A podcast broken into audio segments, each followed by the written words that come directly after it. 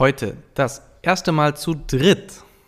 Ja, Sprechstunde an Cut mit einem Gast. Wir haben den Schwimmer Damian Wieling bei uns. So Olympiateilnehmer, hat schon, weiß ich nicht, wie viele deutsche Meistertitel, einen deutschen Rekord, EM-Bronze mit der Staffel. Aber um ehrlich zu sein, so richtig imponiert, ne? hat er mir bei der, was war das, auf ARD eine, eine Quiz-Sendung, Ich weiß alles. Und da hat er gezeigt, was für ein kluger Kopf er ist.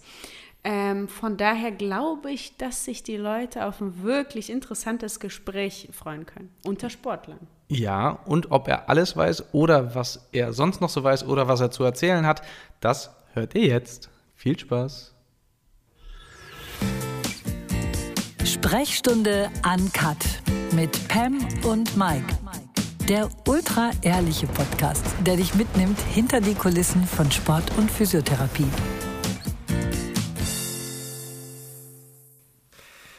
Ja, unser erster gemeinsamer Gast ist äh, hier und wir haben ihn eben schon mal namentlich erwähnt, aber ich möchte ihn kurz noch mal so mit ein paar Stats vorstellen.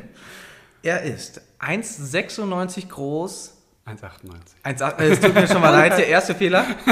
Der zweite kommt wahrscheinlich Der zweite jetzt. kommt jetzt, weil ich habe das alles aus dem Internet. Da stand noch 74 Kilo. In welchem Jahr hast du 74 Kilo gewogen? Müsste irgendwie so 2014, aber auch eigentlich schon vorher. ne? Müsste eigentlich noch weiter vorher sein, ja. Er war einmal bei den Olympischen Spielen dabei in Rio. Hat, er hat es mir eben verraten, neun deutsche Meistertitel und hat, ich würde schätzen, 37.827.634 Kacheln schon gezählt. Ist das so ungefähr korrekt? Das könnte. Damian, könnte Damian Matthias Armin Wirling. Jetzt muss es auch noch loswerden. Ja, Du genau. wolltest es noch loswerden. Ja, vielen Dank, dass ich da sein darf. Ja, total cool. freut Aber uns. ist es tatsächlich so, ähm, zählt man Kacheln, während man da seine Bahnen zieht? Siehst du die Kacheln? Aber Ja, was, was, ist, was ist der Blick eines Schwimmers, wenn du da durchs Wasser gleitest? Äh, der Blick ist, glaube ich, immer auf sich selbst gerichtet und nach innen gerichtet, glaube ich. Ähm, also wie, klar, man sieht die Kacheln, aber das geht auch dann relativ schnell. Und gerade wenn das Becken etwas tiefer ist, dann äh, ist es- oder ja, etwas flacher dann oder sogar noch, dann fließen die Kacheln ja quasi noch schneller an einem vorbei. Ähm, aber es geht dann viel auch erstmal um die Meter zu zählen. Also das mache ich aber mittlerweile Gott sei Dank nicht mehr so. Das ist schon mal ganz gut. Ähm, Wie zählt man Meter? Ach, du zählst die, die Bahn, Bahn, dann ja, quasi. genau. Zählst du auch deine Meter immer? Naja, ich habe ja konkrete Meterangaben, ne, die und ich dann machen stellst du muss. dich an die Startlinie und dann läufst du los. Genau, aber es ist ja nicht so, also ich muss nicht so viel zählen wie du, glaube ich. Ja, das ist aber auch ein bisschen jetzt her. Also das äh, früher klar in der Jugendarbeit, da musste man schon mal so mal acht Kilometer pro Einheit schwimmen. Das habe ich dann sogar auch gemacht, auch wenn viele Leute das nicht mehr glauben. Aber Wie viele Bahnen sind das? Acht äh, Kilometer? ja, kommt davon auf der Kurz Kurz- oder rechnen. Langbahn. Deine mich Trainingsbahn hat wie auf- viele? Ja, aber 50 Meter. Also früher aber auch nur lange Zeit, auch 25 Meter in Mülheim habe ich noch lange trainiert. Da hatten wir natürlich nicht so, nicht so viel Platz. Auf jeden noch Fall schön viel, kuschelig. viele Bahnen. Viele Bahnen, ja, definitiv. Ja, also ganz kurz zu Damian. Er ist einer der momentan aktivsten deutschen Schwimmer. Der aktivsten? Der aktiven deutschen Schwimmer. Danke, dass du mich immer wieder korrigierst. Entschuldigung. Ich werde von Anfang an hier immer wieder Das korrigiert. habe ich schon mitbekommen. Ähm, und du bist Sprinter, aber du hast gerade schon gesagt, du hast, wurdest früh oder hast früher auch extrem lange Strecken geschwommen und ich habe auch gelesen, dass du früher bis 1500 Meter geschwommen bist. Das fand ich so krass, weil du bist eigentlich Sprinter, 50 und 100 Meter äh, in, beim Schwimmen ist die Sprintdistanz an sich. Fand ich total interessant. Also Das passiert eigentlich relativ häufig, also weil man halt im Jugendalter schon relativ viel trainieren muss und gerade wenn man so ein schlachsiger, junger Typ war wie ich. Du war wurdest ich Nadel genannt, du wurdest ne? Nadel ge- Ja, ich wurde Nadel genannt, Ich weil ich würde- auch wirklich sehr Ja. dünn war und auch im jungen Alter, also noch, noch dünner quasi. Jetzt bist du gar nicht mehr so dünn. Nee, ich habe hab schon ein bisschen gearbeitet. Ich habe hab schon ein bisschen dran gearbeitet. Ja. Viel gegessen auch. Ja. Äh, nee, auf jeden Fall war ich dann noch, ich glaube, 2010 war das, da bin ich auf jeden Fall noch das erste Mal Deutsche Meisterschaften, war irgendwie mein bester, beste Platzierung, war irgendwie 1500 Platz 4 im Jahrgang. Ähm, genau, und da komme ich halt her. Also wir haben dann auch, macht man einfach viel Meter, um einfach diese Ausdauer herzustellen. Und ähm, das hat sich dann irgendwann, ähm, ja, endlich dann auch verabschiedet gehabt. Äh, Das war dann aber ein bisschen mehr erzwungen, aber dann bin ich da auch schon automatisch so auf die 400, auf die 200, das lief immer schon ganz gut mit. Also das äh, ist dann wenigstens jetzt vorbei. Ja, ja. Ja, also ihr merkt schon, ähm, also es gibt ein paar Parallelen. Ihr seid beides Sprinter. Und ich habe noch an zwei weitere Parallelen gefunden, Ja, genau. die ich wirklich spannend finde. Aber dieser Artikel, deswegen ist die Quelle vielleicht nicht mehr ganz so aktuell, war von 2013. Mhm. Äh, und da stand, oder du wurdest nach deinem Hobby gefragt. Weißt du noch, was du da gesagt hast? Schlafen. Ah ja. Doch, Ist das immer noch so? Ist immer noch 20 Prozent. Ja, das Problem ist, dass ich nicht immer dazu komme oder beziehungsweise ich dann auch immer eigentlich eine Nachteule bin, natürlich gesehen. Also ich bin, mich kann man problemlos mitten in der Woche mal so bis 5 Uhr wach halten. Das ist gar Ah. kein Problem. Also das tue ich nicht, aber ich könnte es. So am Wochenende oder so bin ich keiner, der eigentlich Vor allen Dingen nicht, wenn ihr wieder Frühtraining habt. äh, genau, das ist halt dann die Krux. Und äh, also dann muss ich mich halt schon sehr dazu zwingen, äh, früh ins Bett zu gehen. Das klappt halt auch nicht immer jetzt aktuell, vor allem nicht, wenn die Freundin irgendwie eine Spätschicht hat und erst um kurz vor 10 nach Hause kommt. Dann muss sie erst essen und dann wird das alles automatisch später. Und das habe ich auch gar kein Problem mit. Nur der nächste Morgen, der killt mich dann. Und so ähm, habe ich dann oft so ein Schlafdefizit, den ich aufbaue. Und dann schlafe ich doch auch mal meine 13 Stunden, wenn das äh, irgendwann wow. platzt. Das wäre ein. Traum für dich, oder? Ja, ja, aber das ist, das ist jetzt interessant, weil du sprichst jetzt von einem Defizit. Aber Mhm. ähm, wenn du, du hast sicherlich einen Schlafrhythmus oder irgendwas, wo du sagst, wenn ich so und so schlafe, dann ist es perfekt und ich bin, starte gut in den Tag. Wie viele Stunden sind das? Ja, so acht, aber ich mache es gerne neun. Aber da bin ich auch wirklich, Ja, da bin ich auch wirklich ich gut auch. drauf. Schau mal, ne? Wenn sie neun Stunden Schlaf hört, dann strahlt sie schon. Ja, Ja, das das, ist, ist, ich stehe morgens Aber was auf. ich spannend finde, Stunden. ich habe das gar nicht hinterfragt, dass du ja auch den Schlaf lieben kannst, aber eben eine Nachteule sein kannst. Also, dass du, dass das, dass das gar nicht an, an ähm, hell oder dunkel gebunden ist. Ne? Ja, also ich schlafe am liebsten dunkel. Früher war ich da total fixiert auch drauf, aber mittlerweile kann ich immer eigentlich schlafen. Und ich schlafe auch super gut. Also ich, das ist ein bisschen auch ein bisschen schwierig manchmal im Flugzeug, wenn man gerade wenn man viel fliegt, dann schlafe ich quasi am besten vor dem Start schon ein. Aber das quält mich halt, weil die Plätze sind so eng, dann wache ich auf mit allen möglichen Problemen und renne dann immer zu entweder zu Mike oder zu Wanne, je nachdem wer dabei ist. Zum Beispiel in Lanzarote oder in Teneriffa, wo wir Ja. waren. Alter, das war ganz schlimm. Da bin ich eigentlich schon wieder eingeschlafen, dann wache ich mit Nacken und Rücken Ja, und ja, Knie. ja. Und Der Kopf hängt so. äh, ja, es gibt auch ganz schlimme Stories. Da bin ich einmal eingeschlafen, da ist der Kopf nach oben gerutscht auf die Kopflehne, weil das halt so ein kleines Flugzeug war. Und also so ein kleines, und dann sind die Lehnen ja auch deutlich kürzer. dann Und du bist ich, groß, Ja, ne? dann bin ich groß. Dann sitze ich ja mit den Schultern quasi auf Lehnendehöhe, Rückenlehnendehöhe. Und dann fällt der Kopf einfach nur noch hinten und der drauf. Mund geht auf. Und, Der Mund geht auf. Und, so Und hab du ich auch, schnarchst. Nee, das nicht. Aber also das ist einfach, dieser Mund ist dann einfach so offen. Und dann hatte ich äh, so wunderbare Teamkollegen, ähm, Florian Vogel, das war dann auch in 2016 in der Vorbereitung, der da sein iPad genommen hatte, ein Foto davon gemacht hat, einmal durchs ganze Flugzeug gehalten hat. So dass es wirklich jeder gesehen hatte. Dann hatten wir unseren Trainingswissenschaftler dann in der Vorbereitung für die Spiele, wo wir dann in, im südlichen Brasilien waren, das auch auf jeder Trainings-, äh, also äh, Team-Meeting hat er das auf dem Fernseher projiziert. Dieses Bild, Das wie ich. bleibt, ne? Ja, das war schon. Bleibendes äh, Bild von Damian Dierling. Aber ich finde, ich kenne diesen Moment. Ich kenne wirklich, das ist ja eigentlich ein richtig schöner Schlaf. Wenn alles hier relaxt um den Kiefer herum, du lässt den Mund hängen, eben auch manchmal im Flieger, wo du denkst, so scheiße, links und rechts, das ist so nah an dir dran. Und dann wirst du so wach, weil du wieder feucht machen musst und äh, denkst, so, scheiße, so, ne? okay, ich hatte den ganzen, Ta- die ganze Das Zeit ist, den das Mund ist ein auf. kleiner Vorteil dieser Masken. Also das muss man sagen. Ja, genau. geflogen Ach, stimmt, die muss man ah. ja jetzt tatsächlich. Ach, du bist schon geflogen Ja, jetzt genau. in Ich bin jetzt nochmal in. Lissabon jetzt im, im Sommer halt, ähm, wo es halt noch nicht so problematisch, also noch kein Risikogebiet war. Dann bin ich zu meiner Schwester geflogen. Äh, die wohnt dort. Und äh, das war dann irgendwie ganz positiv. Dann konnte ich schlafen und nicht die, die Angst, dass ich nachher Das aufwache und alle gucken mich komisch Ich an. glaube, Ja. du bist der Einzige, der, der sagt, das hat auch seine Vorteile. Aber Ja, Ja. gut, und du hast noch eine zweite. ja, die, die finde ich richtig spannend. Genau, weil die dich bis heute eigentlich auch prägt. Ja, ich habe gelesen im gleichen Artikel, dass du wasserscheu warst. Du hast gesagt, ich war, ähm, du hast sogar, glaube ich, vor, vor panischer Angst gesprochen im Wasser. Ähm, und dann habe ich irgendwie sowas gelesen, war's auch, ja, ja. vor Wasser. Äh, und das aber mit Geduld wurdest du dazu erzogen, dass du ein Gefühl dafür bekommen hast und so weiter. Und ich frage mich, was ist bei mir schiefgelaufen? Wie hätte ich erzogen werden sollen? Weil, um ehrlich zu sein, ich hatte schon immer also Wasser ist nicht mein Element. Ich habe tatsächlich bis noch vor kurzem separat die Haare gewaschen und den Körper, weil ich das überhaupt nicht kann, wenn Wasser in meinen... Also es ist ganz, ganz Und verrückt. Und es fing schon als kleines Kind an. Und ich frage mich, wie kriegt man jemanden, der panische Angst vor Wasser hat, zu einem, zu einem Profischwimmer? Ich würde sagen, mit Gewalt. Ja, das war die hab Geduld, die deine Eltern dann das, gesagt das hast du Das schön war die. Geduld meiner Mutter. nee, aber in der Tat, also das ist äh, daher, äh, ja, also da kommt das so ein bisschen her, klar. Ähm, ich hatte sehr, sehr, sehr, sehr starke Angst vor dem Wasser, also nicht mal geduscht, nicht gebadet werden konnte so. und dieses Unwohlgefühl sein mit dem Wasser ins Gesicht laufen. Mhm. Und ähm, das ging halt so weit und irgendwann war halt Einschulung stand halt an und dann musste ich halt eingeschult werden und dann war halt, ja, okay, jetzt musst du schwimmen lernen können. Und da meine Eltern das überhaupt nicht irgendwie, also sie kommen auch gar nicht aus dem Sport, die kommen allgemein nicht aus dem Sport und ähm, dann war da überhaupt gar kein Bezugspunkt, dass mir irgendwie helfen konnten. Das war nur über Bestechung, aber das lief auch nur mäßig. Ähm, also ging es dann dazu rüber, dass ich halt eine Privattrainerin gesucht, äh, eine Privattrainerin gesucht hatten, weil das halt auch in der Gruppe nicht ging, weil ich ja so viel Angst hatte, das hätte gar nicht funktioniert. Ähm, und dann habe ich das in einem Altersheim in Mülheim, hat sie mir das dann mühselig beigebracht. Und in einem Altersheim? In einem Altersheim. Die hatten so ein warmes Becken, also die hatten also. das dann so schön hochgeheizt. und, ähm, das musste schon sein. Ja, das ist okay.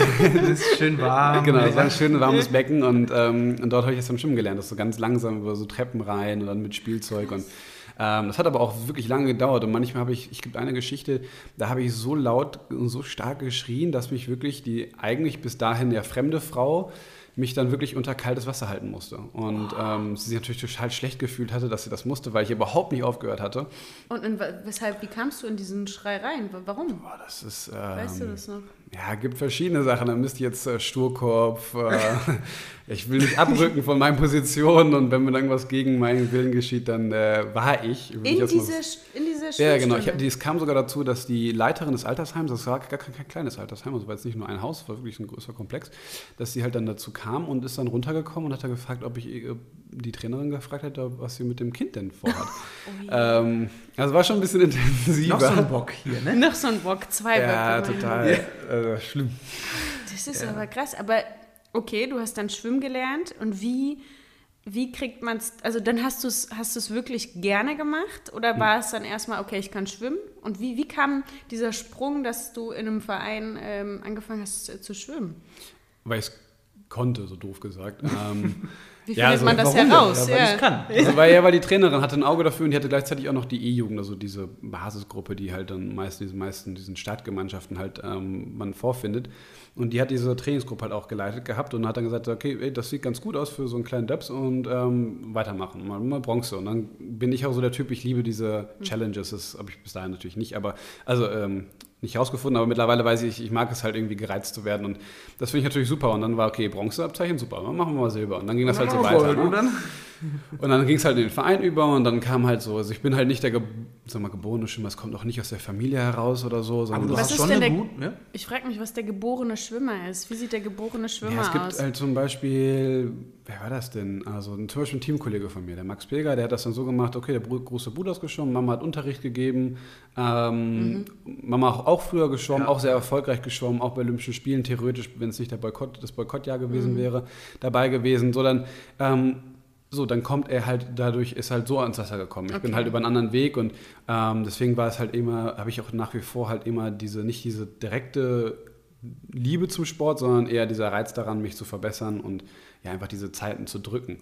Ähm, Aber so, du hast schon gewisse gute Voraussetzungen. Du bist recht groß, das du hast lange Gliedmaßen, ja. lange, lange Fuß. Ich dachte auch darauf Hände. hinaus. Langer Fuß, da guckt der komisch, findet er nicht gut, dass das jetzt heißt oder was? Nein, aber ich muss ehrlich sagen, ich dachte tatsächlich, äh, dass geborene, ähm, ist irgendein Insider, glaube ich, gerade im. Nein. Nein, okay. dass der geborene Schwimmer tatsächlich irgendwie auf die, auf die körperlichen ähm, ja, was du körperlich mitbringst, äh, hm. darauf anspielte, aber das, das meintest du gar nicht. Aber wie sieht ein, was bringt ein guter äh, Schwimmer körperlich mit? Unsere Kaffeemaschine, Kaffeemaschine geht aus. Geht. äh, das zum Thema Hintergrundgeräusche. Genau. Äh, nee, äh, das ist, ja, so ich glaube, am Ende des Tages findet man einfach sehr viele große Schwimmer vor. Also wenn man in so einen Callroom ähm, also so ein Vorstart geht, bei den nationalen oder internationalen Meisterschaften, dann findet man seltene Personen unter 1,85, also tendenziell gerade im Sprintbereich ist es über 1,90, ist absolut gängig. Ähm, also das ist vollkommen normal. Also ich fühle mich dann in so einem Callroom auch irgendwie gar nicht mehr groß mit meinen 1,98. Äh, also das ist schon definitiv, ich glaube, das bringt man irgendwie mit und dann kommt man da auch ein bisschen weiter, wenn man größer ist. Ähm, ja, das ist so ein Punkt, lange Gliedmaßen. Also ich habe jetzt gar nicht über diesen Affenindex, der bei Michael Phelps ja, ja. groß geworden mhm. ist und auch äh, Michael Groß, dem Albatros, der wohl das ja so überproportional lange Spannweite gegenüber der Körpergröße hat. Bei mir ist das quasi 1 zu 1. Also ich habe eine Spannweite von 1,98, Körpergröße 1,98. Also das ist jetzt gar nicht mal so Ja, hervorragend. Und, aber ich habe, glaube ich, ein ganz gutes, was mir nachgesagt wird, ein ganz gutes Gefühl fürs Wasser und kann irgendwie ganz gut gleiten. Also mhm. ähm, manche Diagnostiker sagen einfach, das ist ein Gleiter, also das ist dann Ach, ja so ein bisschen Surfen. Ja. So ein bisschen. Wie das Ganze jetzt noch mit Wasser, mit dem Wassergefühl, was da auf sich hat, das werden wir später noch. Aber stopp, äh, weshalb habt ihr gerade gelacht? Ist das ein Insider? Nein, nein, nein, nein, nein. Ach, guck mal, wollen Sie nicht verraten? Nein, alles gut. Die männlichen äh, Hörer werden es verstehen. Ach so, Ach so ja. Das ist nicht euer Ernst. Ja, gut. gut. Ich höre noch mal rein und gucke, ob wirklich. Ähm, das okay. denkbar ist. Ähm, ja, Entschuldigung. Nein, aber wir sind, wir sind schon ein bisschen thematisch in diese, in, in diese Trainingsgeschichte ähm, eingestiegen. Und ich muss mich ja wirklich outen als maximale, als so ein Fachidiot. Ne? Also ich kenne mich in der ja, Leichtathletik aus. Voll auch, ich würde es fast sogar noch kleiner machen in meiner Disziplin. Vielleicht ich, im Sprint, würde ich Sprint, sagen. genau. Ich, ich ähm, gucke mir voll gerne anderen Sport an, aber ich habe auch, um ehrlich keine zu sein, Ahnung keine Ahnung. Ich gucke es hm. einfach gern. Geht mir genauso. Ja. Und ich, ich habe gelesen, dein Schwimmstil ist der Freistil. Mhm. Und ich habe dann ganz blöd, einfach, weil es mein erster Gedanke war, ich verstehe überhaupt nicht, ähm, weshalb es diesen, den, den Stil gibt, Freistil, weil ja alle sowieso krault. Also warum... Ja, das ist eine gute Frage. Äh, dann ist das gar keine blöde Frage. Ja, es ist halt offen gehalten, rein regularisch, aber dadurch, dass dieses Kraulschwimmen ist einfach die schnellste, das schnellste äh, Fortbewegungs... Bewegung, die man, sowas, ja. Fortbewegungsart, die man halt machen kann im Wasser und von daher, ähm, genau, ist das eigentlich. Aber wenn du jetzt rein hypothetisch eine Stilart entwickeln würdest, die schneller wäre als Kraulen, dürftest du sie Ach durchführen. So. Mhm. Ah, okay. Ja, Dürftest du, dürfte, ne? weil ja. es freier Stil an sich ist, ne? Meines Wissens nach. Also ja, ich bin jetzt nicht Kampfrichter und nicht Schiedsrichter, aber doch, eigentlich schon. Aber das bedeutet ja, ähm, steht da auch am, am Beckenrand äh, jemand, der dafür zuständig ist, zu gucken, dass ja auch wirklich, mhm. also okay, bei euch jetzt beim Freistil nicht, aber beim Kraulen, dass auch wirklich korrekt gekrault wird? Im Wettkampf jetzt? Ja. Naja, das ist, beim Kraulen ist es halt nicht relevant, weil wir halt eben sehr frei sind in der Bewegung her. Aber beim Schmetterlingsschwimmen, beim äh, Brustschwimmen auch extrem. Ja. Ähm, beim Rückenschwimmen, also international, also ja, wir haben äh, auf jeder Seite quasi, auf jeder Bahnseite ist jeweils ein Kampfrichter. Mhm. Der eine kontrolliert die Wände, der andere, also dann auch hier Bad 200 hat man halt mehrere Wänden. Und ähm, unterschiedliche Wänden, also je nach Schwimmart, Schwimmstil hat man mhm. unterschiedliche Wänden, ja, genau. die man die korrekt Wände, also mit den Handen dran und weg und einmal die Rollwände direkt mhm. mit den Füßen. Habe ich schon mal gesehen. Ja. Ja? Aber noch nie gemacht. noch nie gemacht. das können wir auch noch mal gerne irgendwann anders auch machen. können wir einen Vlog machen oder so. Oh Gott. Und dann haben wir auch, also bei internationalen Wettkämpfen sogar zwei auf jeder Seite. Also dann nochmal vier, die an der Seite wirklich mitlaufen, um das Geschehen auch wirklich das verfolgen zu können. Das habe ich noch nie gesehen. Das wäre so lustig, wenn bei euch Wettkampfrichter mitlaufen würden. ja, das wäre nicht, wär nicht ganz möglich, ne? Aber das ist ja spannend. Und das bedeutet, wenn dann so ein, so ein Richter sieht, mh, hm, da war was nicht korrekt, ertönt dann ein Signal. Woher weiß der Schwimmer oder die Schwimmerin, so, ich habe jetzt einen Fehler gemacht, wird sie dann disqualifiziert? Ja, wird disqualifiziert, aber ganz also erst Im danach. Ja. Ah, ja, das ist auch eine also bei internationalen ne? Wettkämpfen geht es schnell, bei anderen Wettkämpfen dauert das noch ein paar Minuten länger. Mhm. Ähm, aber auf dem, auf, auf wirklich einem Top-Niveau, dann ist es eigentlich schon sehr klar. Und dann passieren das solche Fehler wie einhändig anschlagen, das, weil die, gerade bei den Kippwänden sind die sehr schnell mit einer Hand beispielsweise, muss mit zwei Händen anschlagen und manchmal sind die sehr schnell mit einer schon wieder weg und drehen sich. Ähm, und da passieren leicht Fehler. Viele versuchen beim Brustschwimmen, man hat so einen Tauchzug, mhm. man darf einen Kick machen. Dann machen viele versuchen noch so einen zweiten. Das, wenn man das nicht unter Wasser sieht. Das habe ich schon mal gehört. Ja. Ich weiß gar nicht, ob ich es verraten darf. Aber Doch, das habe ich schon mal. Weil er jetzt nee, nicht weil, mehr aktiv ist. Weil oder? ich habe mich tatsächlich gefragt, ähm, äh, wo ist der Unterschied, ob ich 50 Meter ne, geradeaus mhm. schwimme oder zweimal 25 Meter schwimme. Mhm. Äh, dass das vom, vom Ansehen ist das ja nicht ganz so. Das ist also ich denke mal, wenn du 50 Meter äh, mhm. Weltmeister bist, mhm. über die gerade Strecke, ich habe richtig mhm. beschissenes Fachvokabular, ne? Über die 50 Meter Bahn. Oder genau, Kurzbahn. Langbahn. Oder die Kurzbahn mhm. eben, wenn du zweimal 25, da ist die Wertigkeit nicht ganz so, so hoch, oder? Ähm, nein, also die Olympischen Spiele beispielsweise, die werden auch auf der Langbahn, auf der 50 Meter Bahn ausgetragen, weil es halt eben ja, es geht halt mehr ums Schwimmen. Also wir haben halt deutlich dann wirklich, du musst auch wirklich dann mehr schwimmen können, während auf der Kurzbahn gut Leute durchkommen, die jetzt vielleicht nicht so gut im Schwimmen sind, weil man darf maximal 15 Meter tauchen. Dann hat man halt diese 15 Meter unter Wasser, 10 Meter irgendwie schwimmen, an die Wand kommen, wieder 10 Meter, äh, 15 Meter unter Wasser darf man dann wieder tauchen und dann hat man die letzten 10 Meter an die Wand. Also es ist ein ganz anderes Schwimmen, wo auch ist auch gar nicht mein Präferenzgebiet. Also ich bin deutlich lieber auf der Langbahn unterwegs. Da komme ich auch viel besser klar, aber es ist halt für den Zuschauer angenehmer, weil das dann nicht so ein langes Ja. Becken ist. Man muss nicht keine lange Kameraführung. Es ist, wirkt ein bisschen intensiver, es Ja, wirkt halt mit mehr Wellen. Genau. auch. Ja. Aber das heißt, wenn du dann eine gute Wende kannst, dann ist die 25 Meter Bahn dann doch, die Kurzbahn doch deutlich besser für dich. Und dann, wenn du dann so kleine Tricks kannst, unter Wasser vielleicht dann doch noch so einen zweiten Zug machst oder ähm, Ja, wir ja, dürfen ihn nennen. Komm, Marc Warnecke hat mal zu dir gesagt, ja, er hatte dann irgendwie unter Wasser doch so seine Feinheiten, wo er dann doch gut gleiten konnte oder doch noch was rausholen konnte. Äh, Aber ist ja auch das logisch, schon- dass du probierst, an so einen Grenzbereich dran zu kommen. Ja, ne? das Also machen viele, weil man es ja. halt eben nicht sieht. Also man kann es als Kampfrichter von oben nicht sehen, Mhm. ähm, weil oft die Wellenbrechung dann so ist, dass man das, man weiß nicht, ob es die Welle war oder das Bein war, was sich gerade bewegt hat, oder- und das ist halt schwierig. Und deswegen ist jetzt aber auch gerade der Weltverband dran, testet Kamerasysteme. Und das ist natürlich schon fies. Also Mhm. für manche, es gibt schon relativ viele auf dem internationalen Niveau, wo man sagt, oh je, die kriegen aber dann ordentlich ein Problem. Und das könnte dann auch im Nachgang passieren. Ja, das Oder- nicht mehr. Also wenn, dann wird es Weil das wäre eingeführt. krass, okay. Ja, nee, es wird eingeführt. Nee, und nee, nee, ich also- meine im Nachgang, also du kommst ins Ziel, bist irgendwie deutscher Meister geworden ähm, und, und dann gibt es irgendwelche äh, ähm, Videoaufnahmen, wo man eben sieht, dass du da halt noch Ja, so einen genau. zweiten Schlag Das gemacht hast. immer. Ja. Das ist immer so. Also wird halt instantly also geguckt, also sofort nach dem Rennen oder während des Rennens vielleicht wahrscheinlich schon. Und dann kann man halt sofort die Entscheidung treffen. Das ist so wie der Fußball, äh, Videoassistent im Fußball halt. Ne? Man prüft es einfach und dann. Macht vielleicht auch ein bisschen was kaputt, ne? Ja.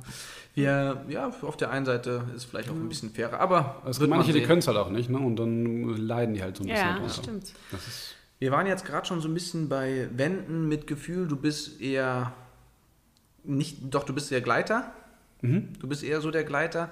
Und so Wassergefühl ist auch immer wieder ein Thema bei euch. Bei euch in der Leichtathletik, wenn du zu einem Wettkampf kommst und fühlst erstmal die Bahn oder schaust dir das Stadion an, ähm, auf was legst du dann noch so bestimmte Werte?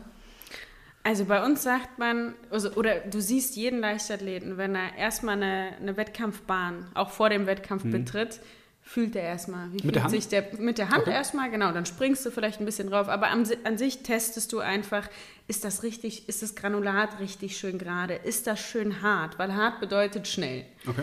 Äh, du guckst, wie sind die Windverhältnisse. Kommt der Wind schön von hinten, aber bloß nicht zu viel, weil bei uns ja ist bei 2,0 ist ja vorbei. Dann gibt es natürlich bei uns auch den Vorteil, wenn du dann schon in dem Wettkampfrennen bist, dass du im Optimalfall eine Bahn in der Mitte bekommst. Ne? Dann bist du so mitten im Geschehen und, und Okay, das ist also besser. äh, ja, es gibt bestimmt auch da Typen, die sagen, hey, ich laufe lieber auf Bahn Mhm. 1 und mache mein Rennen ganz allein. Aber das sind vielleicht so ein paar Punkte, wo man sagt, auf die achtet man im Bekommst du Vorfeld. denn ne? viel mit während des Rennens? Also ist es schon so, dass du dann peripheres Sehen schon so also- einschaltest und sagst, würd- okay, ja, gucken, was da läuft? Ja, doch, das bekommt man schon mit, aber ich würde sagen, das, was Außer du man ist im Flow. Außer man, ja, da kommen wir gleich noch zu. Aber ich würde da, das unterschreiben, was du eigentlich auch schon zu, zu deinem Training gesagt hast. Also dieses, man ist da viel mehr bei sich, als dass ich jetzt mitbekomme, ich bin jetzt über der Hürde oder es kommen noch zwei Hürden oder oh, die kommt. Das passiert ja auch alles. Das ist ja auch so der, die Gesamtbewegung ist ja in so einer maximalen Geschwindigkeit, ne, dass du natürlich, das kennst du. Hm. Ja, das, klar. das ist nur, du bekommst da so Fetzen mit, die du denkst. Und wenn du alles mitbekommst, sind es halt richtig beschissene Rennen. Ne? ja, das Kannst du bestätigen. Das hatte ich definitiv. Das war 2016 Olympische Spiele hatte Ach, ich vorher hatte ich meinen deutschen Rekord über 50 Kraul und war super gut und da hätte ich auch eine gute, also da war ich unter den Top 10 der Welt.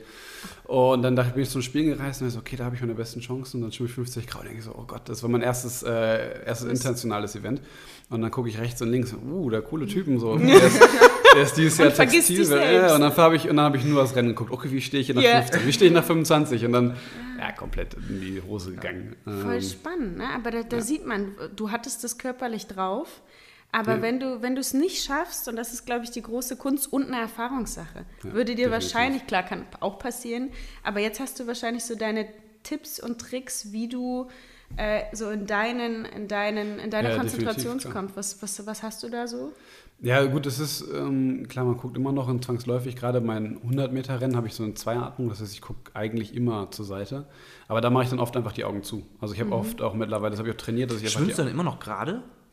Ja, doch, doch, doch. Also es ist nicht so, dass ich jetzt komplett die 50 Meter oder die komplett die Augen zu habe, aber es ist halt eher so ein, so ein Belinzeln dann immer so, okay, Linie sehe ich noch, ist noch da. das ist ja. Ähm, aber dann bin ich halt wirklich bei mir, und das habe ich, konzentriere ich mich so ein bisschen darauf, dass ich halt nichts auf alles anderes achte. Wenn man dann wirklich, das ist, das ist überall, wenn man es wirklich verkrampft zu sehr will, dann schießt man sich tot, dann ist man bei 50 am Ende und guckt dann nur, dass man irgendwie noch hinten ins Ziel kommt. Aber genau, aber das ist schon so viel einfach Augen zu und ähm, Gefühlen. Wie, wie, fühlt sich gerade an? Halt? Ja gut, aber das ist ja unmittelbar in der, in der Wettkampfsituation. Aber um mhm. da reinzukommen, um in so eine Konzentration zu kommen, die startet ja sicherlich viel, viel früher, oder? Jein, also es ist schon relativ, also ich hatte das früher, hatte ich immer Kopfhörer auf, habe ich zugebombt und habe eine Rockmusik angemacht. Metallica, ne, habe ich gelesen. Ja, genau, so viel auch wirklich Von 2013. was Ja, das, genau, das ist aus der Zeit, da hatte ich Kopfhörer auf und Vollgas und äh, wirklich versucht aggressive Musik, ähm, damit ich wirklich auf Touren komme ähm, weil das damals vielleicht noch eher so ein Problem war. Und dann aber mit den ersten internationalen Wettkämpfen gesagt, okay, die sind alle drum mich herum, äh, um mich herum, es sind noch 15, 20 Minuten bis zum Start, 10 Minuten, was auch immer. Ähm, die quatschen alle, die sind alle total offen, manche super ekstatisch also und, und unterhalten den ganzen Callroom mit irgendwelchen Geschichten und ähm, also total extrem. Und dann dachte ich so, okay, vielleicht, ne, vielleicht bringe ich das ein bisschen raus, ein bisschen runter und dann bist du halt nicht unmittelbar im Rennen, sondern bist halt wirklich einem Gespräch über was auch immer. Ähm, ja, und das fand ich irgendwie ganz cool und da bin ich auch ein bisschen hängen geblieben. Also kann man das so ein bisschen darüber steuern, je nachdem, wie in welcher Situation ich halt bin. Bin ich zu nervös, dann lieber mhm. äh, ohne Kopfhörer. Wenn ich mhm. du regulierst bisschen, dich genau. da selbst, ja.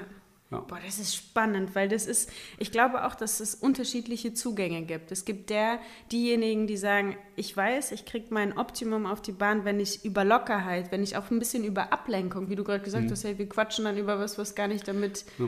zu tun hat. Und ich muss sagen, das ist mir so fern. Wir haben ja auch ein Callroom im Vorfeld vor einem Wettkampf.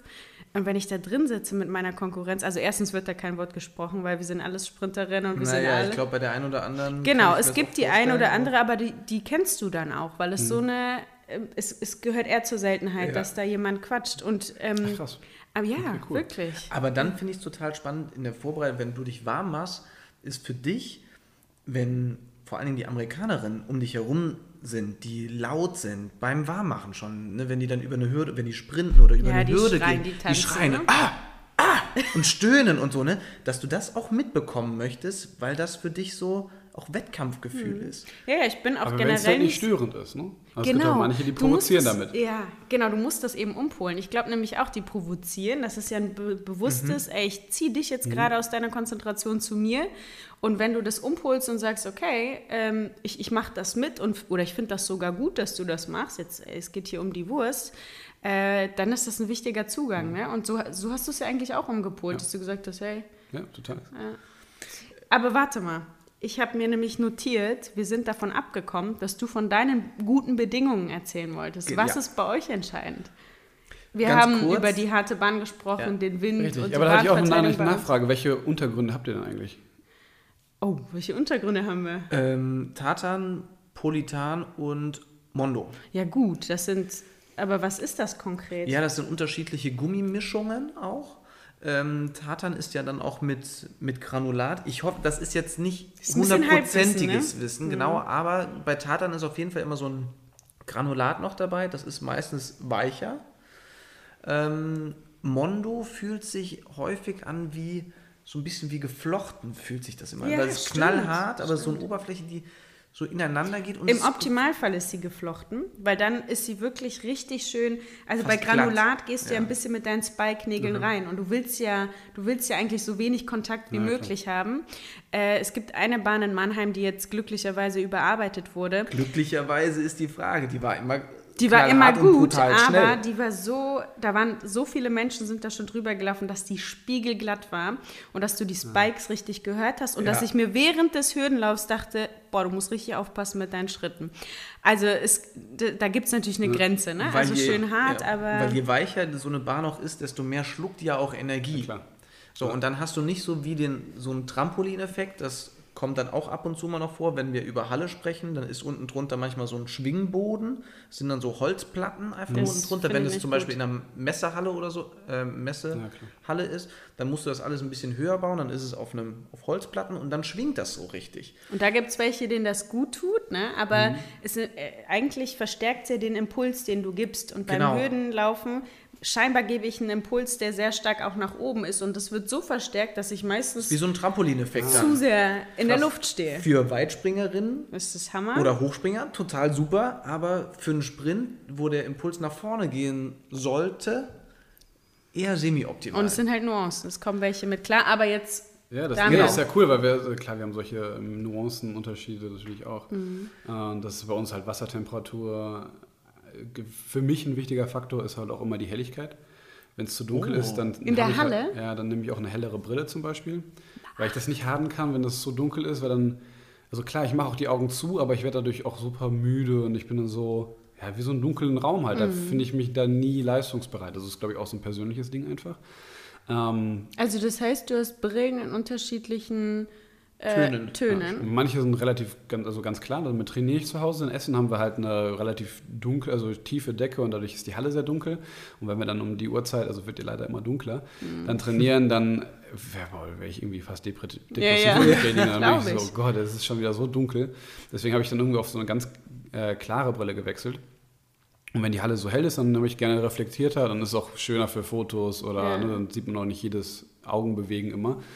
Ähm, genau, so das ist für mich ein wichtiger Punkt. Ähm, dann ist die Tiefe des Beckens. Desto flacher fühlt sich manchmal schneller an, wenn der Boden, also wenn die Wassertiefe nicht so hoch ist, also wir reden jetzt von 1,80 oder ja, so um den Dreh, dann fühlt es sich halt schneller an, weil die Kacheln halt näher sind und man sieht halt wirklich keine, krass. ne, keine Kacheln mehr. Das ist halt wie beim Auto. Aber es fühlt mehr, sich ne? schneller an. Und, aber, oder ist es auch faktisch schneller? Es sieht Das schneller hat damit aus, nichts zu tun. Ja, okay. es, also es gibt jetzt theoretisch auch noch diese Wasserbewegung und so weiter. Und das ist halt immer auch die Frage. Ähm, aber es ist auch eher ein persönliches Ding. Ich habe damit weniger Probleme, wobei ich doch gerne am liebsten dann scheinbar in Berlin drin, äh, schwimme, in der SSE. Ähm, die haben ein sehr tiefes Becken. Also das ist dann wirklich sehr tief und dann fühlt man sich irgendwie doch am wohlsten. Das ist auch eine sehr helle Halle, also dadurch ist es einfach ein sehr, sehr schnelles Becken einfach. Und Mhm. Es gibt auch sehr seine, viele. äh, man hat auch da seine Präferenzen, ne? Orte, an denen man gerne schwimmt. Ja, das ist, Berlin ist wirklich die, die beste Halle in Deutschland, würde ich mal so sagen. Und Wasser ist nicht gleich Wasser. Es gab mal eine Zeit, da haben sehr, sehr viele Schwimmer in Interviews immer wieder gesagt, ich konnte das Wasser nicht greifen. Und ich dachte anfangs, ähm, Wasser nicht greifen, es hat was mit festen Bestandteilen im Wasser zu tun. Zum Beispiel, dass man im Salzwasser, wo mehr Salze, Kristalle irgendwie drin sind, dass man das Wasser besser greifen könnte. Aber dann kam ich nämlich zu euch Schwimmern und dann hat, ich weiß nicht, wer mich aufgeklärt hat, ähm, wurde ich aufgeklärt, dass das richtig mit der Temperatur zu tun hat. Ob ihr oder bei welcher Temperatur ihr besser greifen könnt, das ist natürlich auch nochmal ähm, sehr, sehr persönlich unterschiedlich. Aber was meinst du auch, wie viel Grad Unterschied oder Komma Grad, weil 0, Grad könntest du auch fühlen? Ah, das ist ja spannend. Ich kann es nicht fühlen, aber ich merke den Unterschied gewaltig. Also das ist schon extrem. Das Becken darf natürlich nicht so kalt sein, dass man reinspringt, also reinspringt und die Muskulatur macht. Ähm, es hat auch ein bisschen was mit dem Härtegrad des Wassers, einfach wirklich dem Härtegrad des Wassers zu tun. Ja. Es gibt ja diese verschiedenen, äh, ne, durch Kalk wird das Wasser auch etwas härter. Das ist in Berlin Also so ein doch bisschen auch gegeben. so ein bisschen feste Bestandteile im Wasser. Genau, ja, aber dadurch fühlt es einfach nur an, man hat halt ein anderes Gefühl dafür und die Kälte in der Tat macht es ein bisschen härter, das Wasser. Und also das, wir reden jetzt hier von wirklich einem Grad, einem halben Grad dem Unterschied und dadurch fühlt man sich einfach besser. Wenn man nur im warmen Wasser Richtung 28, 29 Grad vielleicht sogar geht, dann ist es halt weich, es ist halt angenehm, aber es ist halt nicht, man fühlt sich eben halt, man greift es halt eben nicht so schön, weil es halt eben warm ist und es ist halt, ne, wie warmes Wasser halt so ein bisschen ist, so lauwarmes Wasser ist ja spürt man dann auch nicht so richtig. Genau, Ne, man spürt's Lauwarm halt nicht ist so. ja die Temperatur, die man Stimmt, quasi gar nicht ja. so richtig spürt. Aber was meinst du, wenn ein Damian Wierling sich aussuchen dürfte, wie viel, Grad darf das Wasser haben für einen Wettkampf? Für alle. Es gibt, es gibt, das ist eigentlich, alle, gen- genau. das ist eigentlich genormt. Das, tendenziell, Ja, wenn man so. reinspringt, denkt man sich, oh, ist ein bisschen kühl, also zum Einschwimmen. Aber wenn man halt im Rennen, dann äh, natürlich hält man die Körpertemperatur hoch, hat dicke Jacken, was auch immer alles an und dann geht man rein und das ist auch eigentlich, dann geht's, also dann kommt man damit klar. Und das, ich glaube, das sind genormt auf 27 Grad. Also es muss 27 Grad haben. Aber fun- also das, das halten sie, also wie Ja, schaffen das- die das denn, die Temperatur zu halten, wenn da immer wieder jemand reinspringt? Ja, das Das Wasser wird ist ja immer im, wieder- ja, genau. Und das ist ja grundsätzlich auch relativ warm im, in, in der Schwimmhalle halt. Ähm, stimmt. oft wird es auch Oh Gott, Multisporthallen. dieser Geruch, oh, das, das, das ist Ja, das ist schön, das ist schön. So. Schöner Klogeruch. Nee, das ist verrückt. Man hat ja, das ist ja ganz logisch, dass du sofort irgendwas assoziierst. Und für mich ist, ich komme in eine Schwimmhalle und denke an diesen scheiß Schwimmunterricht, in dem ich mich durchquälen musste. Also für mich ist sofort, ich habe auch in meiner Familie, ähm, gibt es eine Schwimmerin, äh, deswegen habe ich da äh, recht jung noch, ähm, und deswegen war ich da das ein oder andere Mal bei uns im Baunatal auf einem Wettkampf und ich kann da nicht entspannt stehen. Also ich muss, müsste da, glaube ich, mehr öfter wieder hin, um das umzupolen. Aber du magst den Geruch. Was bedeutet für dich Chlorgeruch? Es ist, es ist schwierig zu sagen, weil genau diese Bedeutung, aber wenn ich nach einer Auszeit äh, wieder in dieses, dieses Chlor, dieses warme, chlorige, feuchte einer der Schwimmhalle oder einer Schwimmhalle rieche, weiß ich nicht, finde ich mittlerweile ziemlich angenehm. Früher fand ich es auch nicht so positiv, ähm, gerade in dieser Schwimmen-Lernphase. Aber mittlerweile ist es doch irgendwie was, Das gehört, ja, es gehört irgendwie dazu irgendwo. Das ist doch irgendwie was, keine Ahnung, finde ich sehr schön. Ja, doch, das kann ich mir vorstellen. Ist bei, wir, kommen, wir haben eine wirklich alte, aber super ausgestattete Trainingshalle und die stinkt. Ne? Also die riecht nach Arbeit, sage ich immer. Da riecht es richtig Ja. nach Maluche. Und ich glaube auch, wenn du da also als neutrale Person da reinkommst, denkst du auch, hm, Muffig, ein bisschen Ja, muffig. Aber ich Die ganzen. Sportlerkörper. Das ist so, jo, jetzt wird wieder gearbeitet, jetzt auch so ein bisschen ankommen irgendwie. So, das gehört dazu, ne? Das Mhm. gehört zu einem. Du, ähm, was ich mich gefragt habe im Vorfeld, weil du gesagt hast, hey, ich glaube, das ist ein ganz spannender Bereich.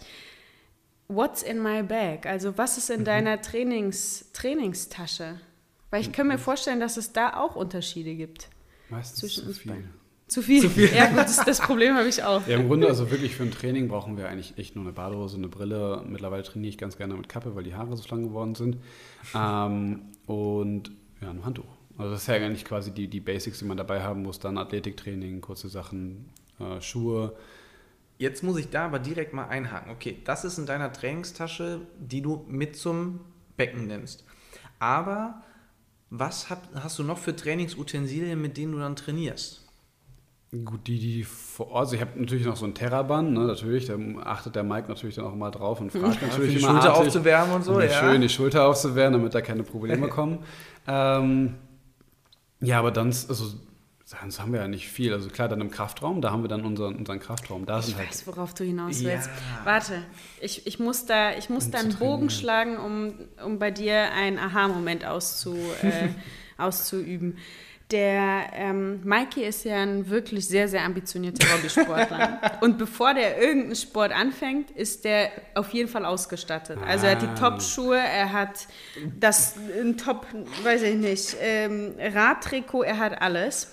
Und als er eben beim Schwimmtraining war, irgendwann gucke ich in seinen, in seinen Beutel und sehe da so ein, Pedals. so eine, ja, so eine Platte mit so kleinen wie Spikes drauf und eben eine Schlaufe, waren um, Schlaufen, die, ja. um die Schlaufe, um die Hand dran festzumachen. Und ich denke so, was, was ist das denn? Ja, hier, na klar, brauche ich zum Training, um den Widerstand. Denke ich so, ach, du Ja, für die Scheiße, Hände dann, Du kleiner, du bisschen kleiner. Profi. Aber das wird dann sicherlich auch, oder habt ihr das wahrscheinlich Ja, genau, das haben wir. Wir haben ja so eine Training. Tasche mit, mit Flossen, mit Brettern, mit, ähm, da hat jeder seine eigene Widerstandshosen. Ähm, Widerstandshosen? Das finde ich was ist interessant. das? Jawohl. Hat er was drin? Ja, genau. Widerstandshose.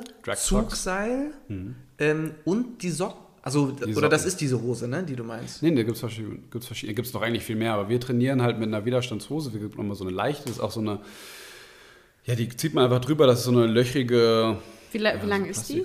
Die ist aber ganz normal groß, wie eine normale Badehose halt auch, eine Trainingsbadehose. kurze. Mhm. Ja, auch so eine ganz kurze. Und dann haben wir noch welche mit so Taschen. Die ist auch gelöchert, auch so eine, die hat dann einfach nur so vier Taschen, zwei vorne, zwei hinten. Mhm. Und da wird das Wasser einfach dann ein bisschen aufgefangen. Das hat auch ganz viele Löcher, das ist komplett wie so ein Netz eigentlich. Aber es bietet halt schon genug Widerstand, damit das im Wasser Das halt schon ja spürt. krass.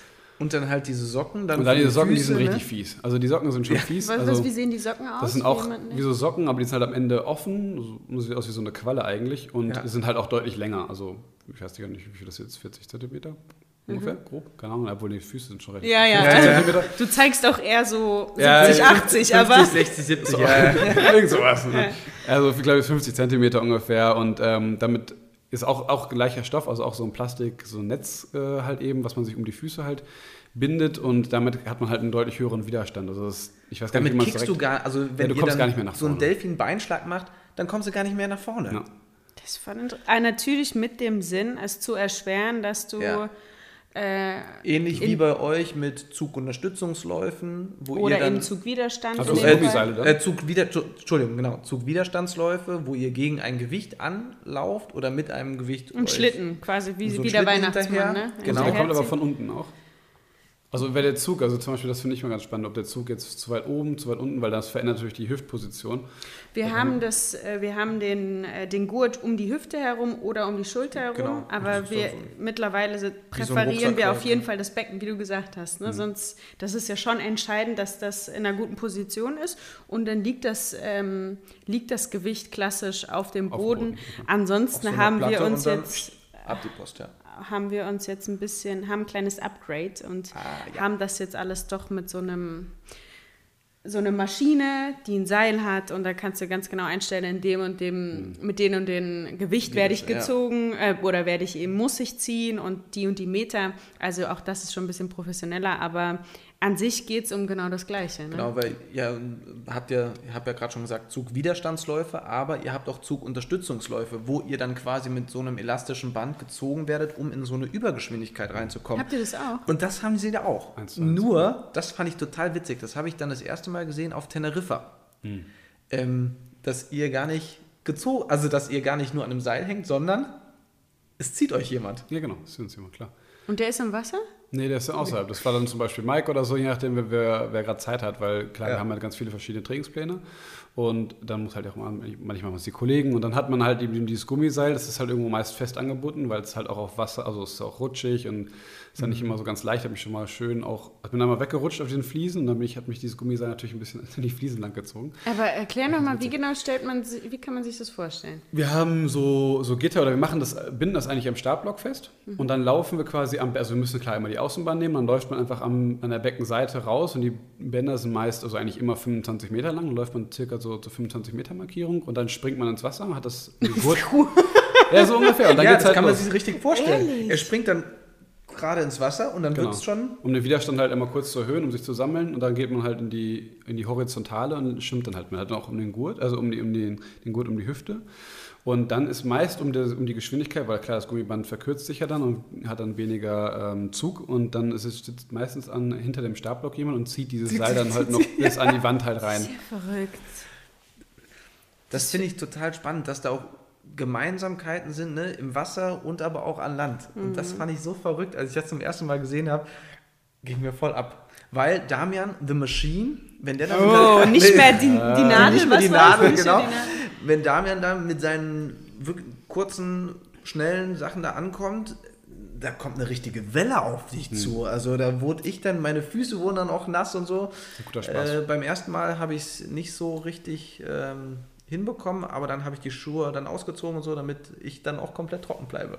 Und ähm, aber dieses, ähm, also wir zum Beispiel machen zugunterstützende Läufe, tendenziell, wenn es in Richtung Saison geht, wenn es schnell werden soll. Ja, bei uns ähnlich. Wir haben ja auch sehr große Zyklen eigentlich. ne? Wir haben ja wir bereiten jetzt ja nicht viele Wettkämpfe vor. Wir haben jetzt im Dezember, ist immer so ganz grob gesagt Dezember, dann kurz vor Ostern und so um die Zeit, so Mai, April und dann erst wieder der Höhepunkt im August. So, das sind eigentlich so unsere drei Zyklen, die wir halt unterteilt haben. Ähm, und dann ist es immer ganz klassisch, also ganz klassisch sind es halt Aufbauphase und dann geht es halt runter, so vier, fünf Wochen, je nachdem, wie lang der Zyklus ist. Am Anfang halt eher mehr am Anfang der Saison und dann geht es halt runter und dann beginnen halt die Sachen halt mehr von mehr Widerstand auf dann Richtung äh, unterstützende, kürzere, kürzere Sachen. Aber ich dachte, um, um ehrlich zu sein, dachte ich, dass das bei euch viel, viel, ähm, also jetzt, wo du sagst, es gibt drei Höhepunkte, dann unterscheidet sich das ja gar nicht so stark von uns, weil bei uns gibt es zwei Höhepunkte. Okay. Ich habe aber gehört, dass ihr eigentlich zu jeder Zeit einen Wettkampf machen könntet. Also das ist egal, ob du gerade in dieser Aufbauphase bist. Du würdet, ihr macht dann auch Wir machen auch Wettkämpfe. Wettkämpfe, die sind aber katastrophal. Aber jeder weiß es, auch. oder? ehrlich. Passiert auch, hatten wir letztens erst in Berlin, bin ich hingegangen, ähm, auf Empfehlung des Deutschen Schwimmverbands muss, sollte ich dann da dort starten und bin dann äh, geschwommen, aber es war halt äh, super langsam. Ist aber gar nicht schlimm, ist dann halt ein schöner Wettkampfreiz. Man geht einfach kurz mal an seine Grenzen, man schwimmt ein 100-Meter-Rennen.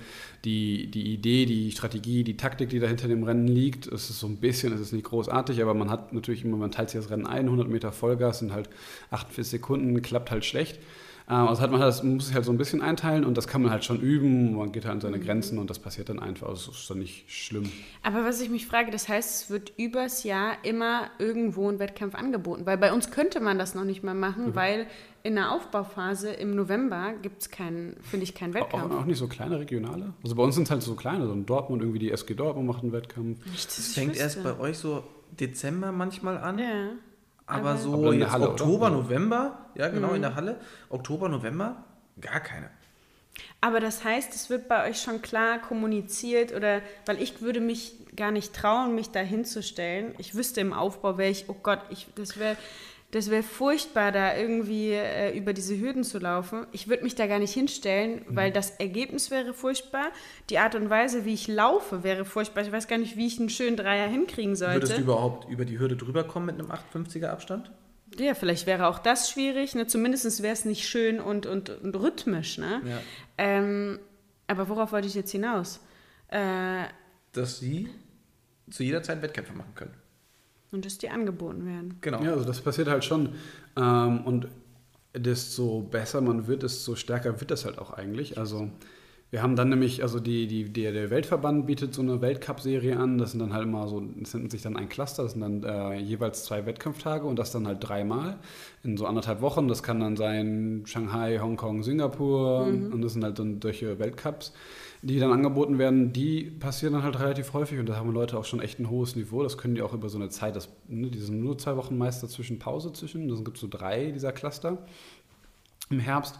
Jetzt macht es halt eben diese International Swimming League, die geht halt jetzt auch auf die Kurzbahn und sagt halt, okay, wir sind jetzt einfach mitten im Oktober, November, zeigt, was ihr könnt. Mhm. So, und das äh, sind dann auch halt, wir haben diese Wettkämpfe, dann das sind immer zwei Tage Wettkämpfe, dazwischen sind dann zwischen sechs und zwei Tage Pause. So, das passiert halt schon. Das ist halt jetzt eigentlich wunderschön und man muss ja nicht bei jedem, also es, ne, es wird auch nicht bei allen wunder toll werden, ähm, weil doch klar die Olympischen Spiele halt schon im Vordergrund stehen. Äh, aber das ist halt, ja, es ist halt der Reiz irgendwo. Ja, ich glaube, es ist auch, darauf wollte ich eben auch hinaus, es ist ja auch eine Form, wie kommunizierst du das Ganze? Und wenn allen klar ist, allen Leuten, die Schwimmen und eben so in diesem Business ist. Natürlich bin ich gerade im Aufbau und das ist keine Top-Zeit, dann nimmt das den Druck von dir, dann nimmt das dir mhm. auch und da ist ja ein anderer Gedanke dahinter. Ja, das sieht gar ne? nicht so jeder zum Beispiel. Bitte? Das sieht gar nicht jeder, dass das jetzt gerade, ah, wir sind gerade mit einer Saison, das, und oh, das war eine schlechte Zeit, also das sieht nicht jeder. Und nicht sagen, okay, ey, das muss jetzt besser laufen oder mhm. Vor allem der Niveau sollte immer da sein. Das ist auch voll, also auch oft von außen, wo man halt dann, äh, gerade in der Familie, die ist halt nicht so ganz mhm. sehen, was eigentlich dahinter steckt. Also klar, die wissen es irgendwo, aber können das halt nicht wirklich umwandeln. Mhm. Ne, und das ist dann schon manchmal so, warum bist du jetzt so langsam? Das kann ja nicht mhm. sein, dass du halt hier, dich von dem und dem abziehen lässt. Sehr gut, keine Ahnung, was der und der macht. Der ist halt vielleicht gerade in einem, in einem anderen Trainingszyklus. Ne? Mhm. Also kann sein, dass der jetzt gerade schon drin ist und ich bin jetzt gerade mitten im Aufbau. Mhm. Ja, krass, ey, das ist, das ist total spannend, weil bei uns ist wirklich, wenn wir uns im Wettkampf messen, natürlich Anfang der Saison, da liegen ja auch ein paar Monate dazwischen, weiß jeder ja, ja, eigentlich kommt es erst später darauf an, aber wenn wir uns messen, dann sind wir auch schon auf einem hohen Niveau. Ja. Da passiert nicht mehr wahnsinnig viel. Ne? Und, und bei euch klingt das ja am Anfang oder in dieser Phase nach auch großen Leistungsunterschieden. Ne? Mhm, definitiv. Also wenn du halt so eine, das hatte ich letztens erst, da war ich dann in einem Trainingslager in der Türkei, da haben wir dann sehr, sehr hart trainiert, haben wir wirklich zehn Einheiten auch die Woche gemacht, ähm, so am Ende waren neun am Ende ähm, und dann sehr, sehr hart. Und wenn du dann versuchst, einen Wettkampf dann zu schwimmen, da bist du pleite. Da gehst du an den Start und kriegst den Sprung und da springst du schon 30, 30 Zentimeter kürzer, dann nimmst du die Geschwindigkeit mhm. gar nicht mit, dann äh, weißt du eigentlich schon, okay, das kann jetzt nicht gut werden, aber ich muss jetzt irgendwie hier schnell rauskommen. Ähm, das ist nicht das schönste Gefühl, aber es ist halt auch viel, du wird halt auch trainiert. Also wie, wie, macht ihr das denn? Wie ist denn ein klassischer Aufbau? Also wie sieht ein Training am Anfang der Saison aus und wie sieht es dann so mal einen Tag, zwei Tage vor dem Wettkampf dann eigentlich ja, aus? Recht ähnlich, was du eigentlich auch gesagt hast. Ne? Klar, am Anfang sind es recht viele Umfänge. Ähm, was heißt bei euch Umfänge? da lacht er schon. Wahrscheinlich nicht so wie bei euch.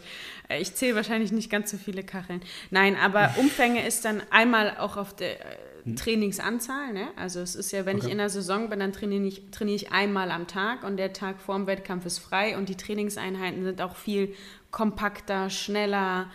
Ähm, Mhm. Ist wirklich so, so ein klassischer, da, da ist halt richtig Tiger, ne? Oder, Mhm. oder Löwe. Laufen, pausieren, schnell laufen, pausieren. Ne? Äh, Total überschaubar. Und im Aufbau sind es eben mehr, äh, sind zwei Trainingseinheiten am Tag oder und auch längere, intensiver, längere Läufe. Ich mache zum Beispiel auch, um mal bei, dem, bei den Hürden zu bleiben, ich habe ja zehn Hürden im Wettkampf stehen, äh, laufe dann äh, fünf mal zwölf Hürden. Also, Also mach so auch eine Überdistanz. Überdistanzen, Okay, genau. cool. Die macht ihr sicherlich auch, ne? Also das ist Ja, ähnlich. Also wir machen das halt meistens in Intervallen, sagen wir mal, von 50 Meter, ich habe eine Wettkampfstrecke 100 Meter, macht man halt 50, reduziert die Pause, macht dann nochmal 4 mal 50 und, und nun passt es halt so und da kann man halt echt viel halt dann auch eben mitspielen. Ja, Ne? also ich, genau, ich glaube, da trainingsmethodisch ist es natürlich unterschiedlich, aber so dass die Grundidee dahinter. Definitiv. Also Trainingswissenschaft hatten wir auch schon mal angesprochen. Die ist schon relativ ausgereizt, so das grobe drumherum, aber dieses Sportspezifische ähm, ist dann natürlich auch nochmal sehr, sehr fein und sehr, sehr detailliert, dann doch sehr, sehr unterschiedlich. Aber ich fand es einfach total interessant, als ich das zum ersten Mal gehört habe, mit was für Sachen ihr arbeitet. Kann man auch wieder auf die Leichtathletik auch äh, reproduzieren. Das war echt. Äh, Ja, das ganz Spannende Leichtathletik finde ich jetzt gegenüber dem Schwimmen ist ja auch einfach, dass, der, dass die Sportart an sich ja auch super ausgereift ist. Ne? Also wir haben ja im Schwimmen haben wir super oft noch irgendwelche Weltrekorde. Ne? Also ja Ja, bei und uns. deutsche Rekorde und dann ist es nicht die Norm international. Das ist für mich nicht verständlich. Ich habe zu Mike gesagt, wie kann das sein, dass irgendjemand einen deutschen Rekord geschwommen ist und das ist nicht die Norm, um international mitzukommen? Ja, das Kannst du passiert mir manchmal das auf manchen Strecken, ja. Wie, wie, wie, wie kann man sich das erklären? Ähm, der DOSB und der DSV sagen halt, okay, wir wollen, wir wollen nur Athleten an den Start schicken, die halt auch eine Finalteilnahmechance haben. Und daran richtet sich das dann halt meistens. Es kommen acht bei den Spielen ins Finale. Ähm, und dementsprechend ist dann, glaube ich, 12 plus minus Prozentsatz, 0, irgendwas, glaube ich. Also so wurden die früher gemacht, die Normen. Ich bin aktuell nicht mehr ganz so im Bilde, wie die eigentlich entstehen. Ähm, genau, und da orientiert man sich halt dran, dass der Athlet halt eine Finalchance haben kann. Und das ist oftmals so über dem deutschen Niveau, dass das halt eben passieren kann, dass auf, diesen, auf manchen Strecken das halt eben schneller ist als der Weltrekord. Ja, als der deutsche Rekord, Entschuldigung. Ja. Aber das ist, ich finde, mit den Olympischen Spielen ist dann auch nochmal wirklich so eine Sache. Es gibt Strecken, die laufend geschwommen werden, aber auch nicht zu den Olympischen Spielen zählen. Also zum Beispiel eine Kurzstrecke. Ähm, 50 Meter Freistil ist dabei, aber 50 Meter, korrigiere mich, wenn es falsch ist, Schmetterling, Brust und Rücken. Rücken ist nicht dabei. Ja, ist, ist ein bisschen schade, weil man halt auf diesen, also das sind halt auch vollwertige Strecken, wo es halt auch Leute gibt, die sehr spezifisch darauf hin trainieren. Aber bei der Weltmeisterschaft sind sie dann wieder dabei. Und da sind sie wieder dabei, ja. Das ist ja, und was weißt du, was da, was, was ist das offizielle Argument dafür? Ich, ich weiß es gar nicht, ehrlich gesagt. Also es ist, Betrifft eigentlich ist es ja super nicht, ne? spannend auch. Sag mal, aus der reinen kommerziellen Zuschauersperspektive will man halt diese kurzen Stellenstrecken haben, wo es wirklich in Zeit, also muss man wirklich in Zeitlupe gucken, okay, wer war jetzt eigentlich schneller an der Wand, weil man es halt im bloßen Auge einfach gar nicht sieht, selbst auf acht Leuten halt gesehen. Das ist ja wie bei der Leichtathletik halt auch. Das ist halt ein wirklicher Sprint halt dann am Ende. Und dann werden jetzt Sachen ins Programm genommen wie 1500 Meter Frauen, 800 Meter Männer werden reingenommen. Das sind sehr gute. Ja, es ist, auf, Ja, auf dem verstehe. Niveau, auf dem Wie Niveau lange? sind es auch sehr spannende Strecken. Aber das Gefälle ist doch auch sehr groß dann. Ne? Also man hat dann zwischen im, logisch. ja, im WM-Finallauf zwischen der ersten und der, zwei, äh, der achten, da hat man so ein Gefälle zum Teil, das ist, also wirklich, das sind so mehrere so Bahnen, also, ne, also eine wow. Bahn oder anderthalb. Ähm, Weil doch eine junge Disziplin ist jetzt klar. Viele Frauen haben jetzt noch gar nicht auf diese Distanz trainiert, die kamen alle von diesen 800. Aber es kann halt wirklich auch schon vorkommen, dass es auch gar nicht so spektakulär ist. Und da hat man selbst auch bei den Männern hat man dann einfach ein Dreiergrüppchen meist, Vierergrüppchen, aber das so, es ist halt dann ganz cool unter den dreien, wer macht's aus, ähm, aber das war es dann halt auch. Also der, der Reiz ist da nicht so groß. Es sind enorm anspruchsvolle Strecken und auch sehr, sehr, sehr gut, äh, sehr gute Leute, die enorm viel trainieren. Also das liegt nicht an dem, an dem. Wert dahinter, aber es ist an so Attraktiv, nicht, nicht nicht, so attraktiv. Ja. Wie lange sind die unterwegs? Ähm, ja, also der beste Deutsch, also der beste 1500 Meter Mann aktuell ist auch sogar ein Deutscher und äh, der ist dann so 14 Minuten. Und das ist der Punkt. 40? Knapp Und ich glaube, drunter. das ist, wie willst du 15, 15 Minuten lang Spannung irgendwie auch Ja. Spannung hochhalten. Natürlich entscheidet, schaust du die letzten zwei Minuten, weil du dann unbedingt, also da wird es ja. Ja. richtig spannend, da entscheidet sich's. Aber ich glaube auch, da haben wir ähnliche äh, Fälle bei uns in der Leichtathletik, so ein 10.000 Meter Rennen oder 5.000. Ähm, da bist Wie du lang ist 5000? Also sekundenmäßig? Ähm, Und Mike ist- 5000 Meter müssten so, ich glaube, 12 Minuten, 12 Ah, bis okay. 13 Minuten. Und da wird es richtig spannend, Ja, wenn du die klar. letzten drei Runden guckst. Aber, Aber, das in der Leichtathletik ist dann noch der Vorteil, währenddessen kann noch ein Sprung passieren, Ja, kann okay, auch das ist ein Lauf passieren cool. und so. Ja. Und deswegen, ich meine, Leichtathletik und Schwimmen ist ja gelten als die Kernsportart, also mit Mhm. der Kernsportart der Olympischen Spiele. Aber sind dann doch irgendwie Randsportarten gegenüber ja, dem großen Fußball irgendwie und man muss versuchen, das Ganze irgendwie attraktiv zu gestalten. Ähm, deswegen, was Hast du irgendwie Visionen oder so, um den Schwimmsport wieder mehr an, den, an die Leute zu bringen? Oder Ja, oder vielleicht vor, vorweggeschickt sogar, macht der Schwimmverband schon irgendwas? Gibt es irgendwie was, was umgestaltet wird, um noch mehr Leute zu locken, um attraktiver zu sein? Äh, nein, also Social Media mäßig passiert da halt schon noch was in Deutschland. Ähm, da ist auch ein junges, kompetentes Team dran, das äh, umzusetzen. Ähm, aber an der reinen Attraktivität, also wir haben allein die Hallen, die haben alte äh, so Halogenstrahler, die hochfahren müssen. Das heißt, du kannst eben das Licht ausmachen und wieder anmachen. Also du kannst gar keine so Dim Laser- oder sowas? Nee, geht, geht gar nicht zum Beispiel. So was Also ganz mit Banales. arbeiten oder Nee. sowas? Das geht gar nicht. Jetzt mussten die, glaube ich, in Berlin bauen die die Halle jetzt um, damit Mhm. das überhaupt machbar ist. Aber wir zum Beispiel in Essen dann auch auf private Initiative wurden dann manche ne, abge abgenommen, um dann halt so ein bisschen zumindest die Atmosphäre zu schaffen. Das war dann auch wirklich privat dann, dass das irgendwie funktioniert. Ähm, mit ganz viel ehrenamtlich Einsatz wirklich mit so einer Leiter da reingefahren und der Decke dann die Lichter abgenommen, das LED-Licht, dass die mal eben an- und ausmachen kann. Und an solchen banalen Dingen scheitert es dann oft schon. Ähm, zumal dann eben sehr gern diese langen Strecken genommen werden.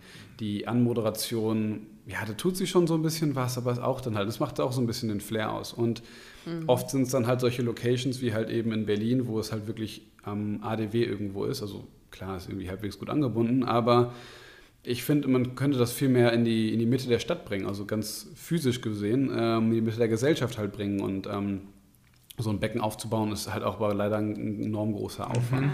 Aber ich habe gedacht, das wäre aber geil.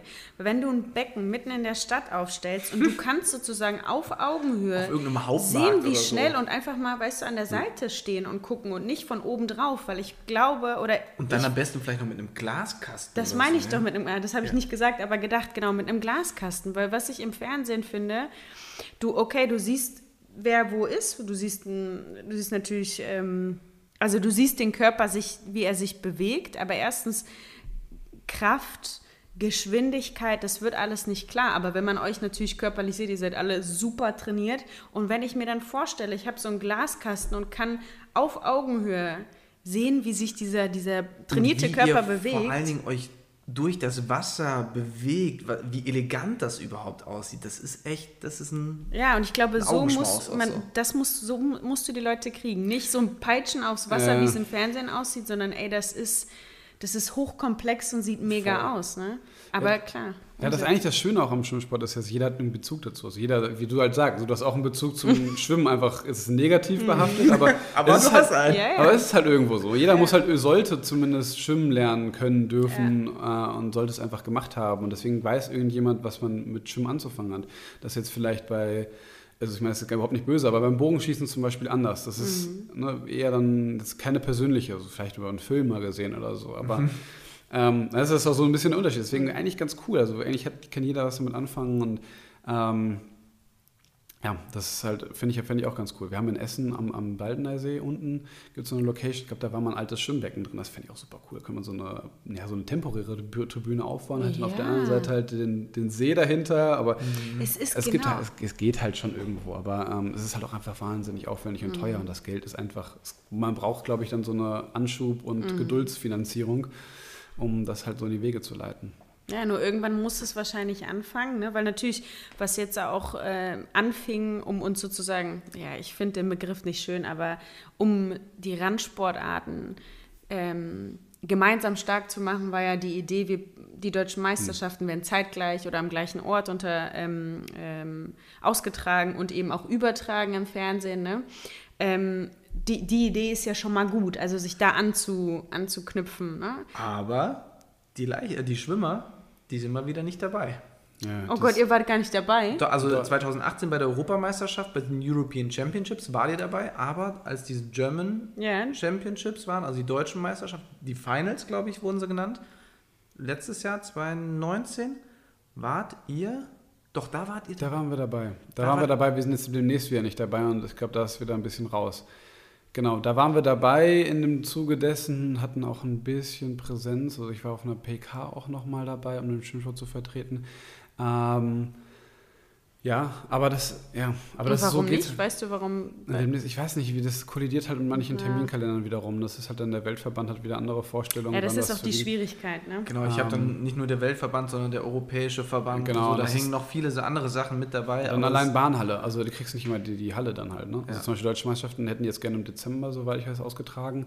Ähm, aber die Halle ist einfach zu. Also die wird auch renoviert und dann ist halt Schicht im Schacht. Du hast keine Ausweichhalle. Also du kannst nicht sagen, okay, wir machen das jetzt in München oder in Hamburg, weil da gibt es halt keine Halle, beziehungsweise in, Ham in München ist es meines Wissens nach so teuer, dass ich es halt einfach gar nicht leisten kann.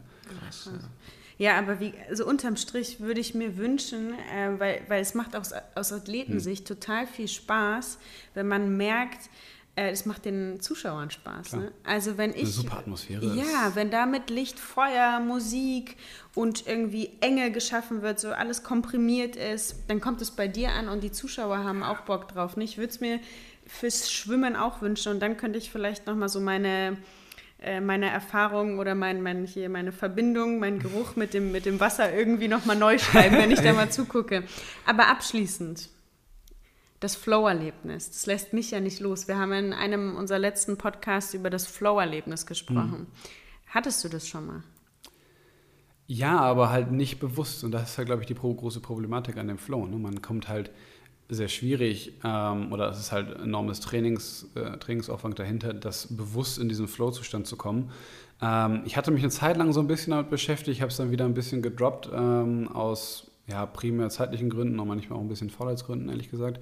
ähm, aber man, klar, jeder, also ich glaube, jeder kennt so ein bisschen dieses Gefühl, wenn man halt wirklich so in dieser Zone ist, in diesem, ne, es geschieht einfach alles über sich. Und das auf Wettkampf in Retrospektive, klar, dann guckst du dieses Rennen und du sagst, wie war das Rennen? Keine Ahnung, aber war mega gute Zeit am Ende. Das hatte ich Ja. jetzt zum Beispiel WM, äh, EM 2018 in in, äh, also eigentlich alle, alle, alle, meine, alle, alle meine guten Rennen. Ne? Glasgow, da war ich auch zugepumpt mit allem Möglichen an Schmerztablet, weil ich so Rückenschmerzen hatte. Ich konnte mich kaum bücken und musste halt irgendwie dieses Rennen machen, war aber super heiß drauf und dann halt klar noch ein Booster oben drauf und Koffein.